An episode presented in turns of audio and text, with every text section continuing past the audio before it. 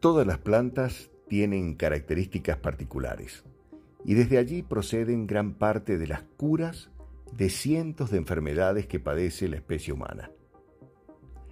El aguaribay, o científicamente denominado Schinus molye, es originario de América del Sur, pero en la actualidad es cultivado por belleza en todos los países templados y cálidos del mundo.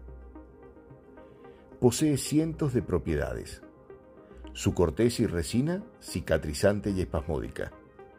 Resina utilizada para alivio de caries y heridas. Sus frutos frescos en infusión se toman contra la retención de orina. Sus hojas hervidas tienen propiedades antiinflamatorias de aplicación externa y cicatrizante. Sus hojas secas expuestas al sol se utilizan para el reumatismo y problemas de ciática. El vapor que emanan en agua hervida sirve para afecciones bronquiales. Repelente natural contra todo tipo de insectos. Pastas de dientes, jabones y perfumes salen de los aceites esenciales de su corteza. El caldo de sus frutos es una fuente rica de energía. Historia inca. Los nativos incas, encargados de avanzar por los caminos del imperio, llevaban siempre semillas de su árbol sagrado, el aguaribay. Las debían ir sembrando en cada descanso de los extensos caminos.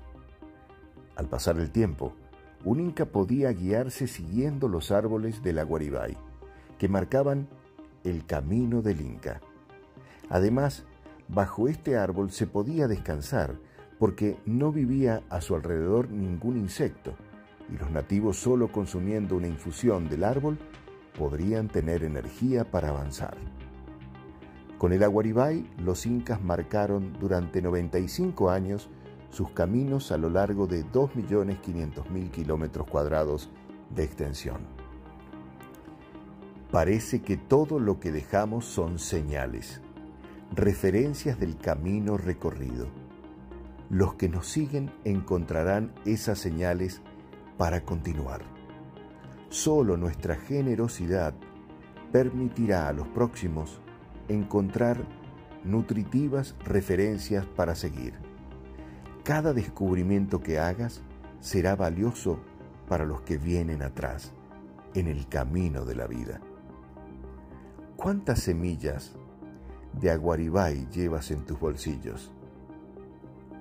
Planta un aguaribay. Todo lo mejor.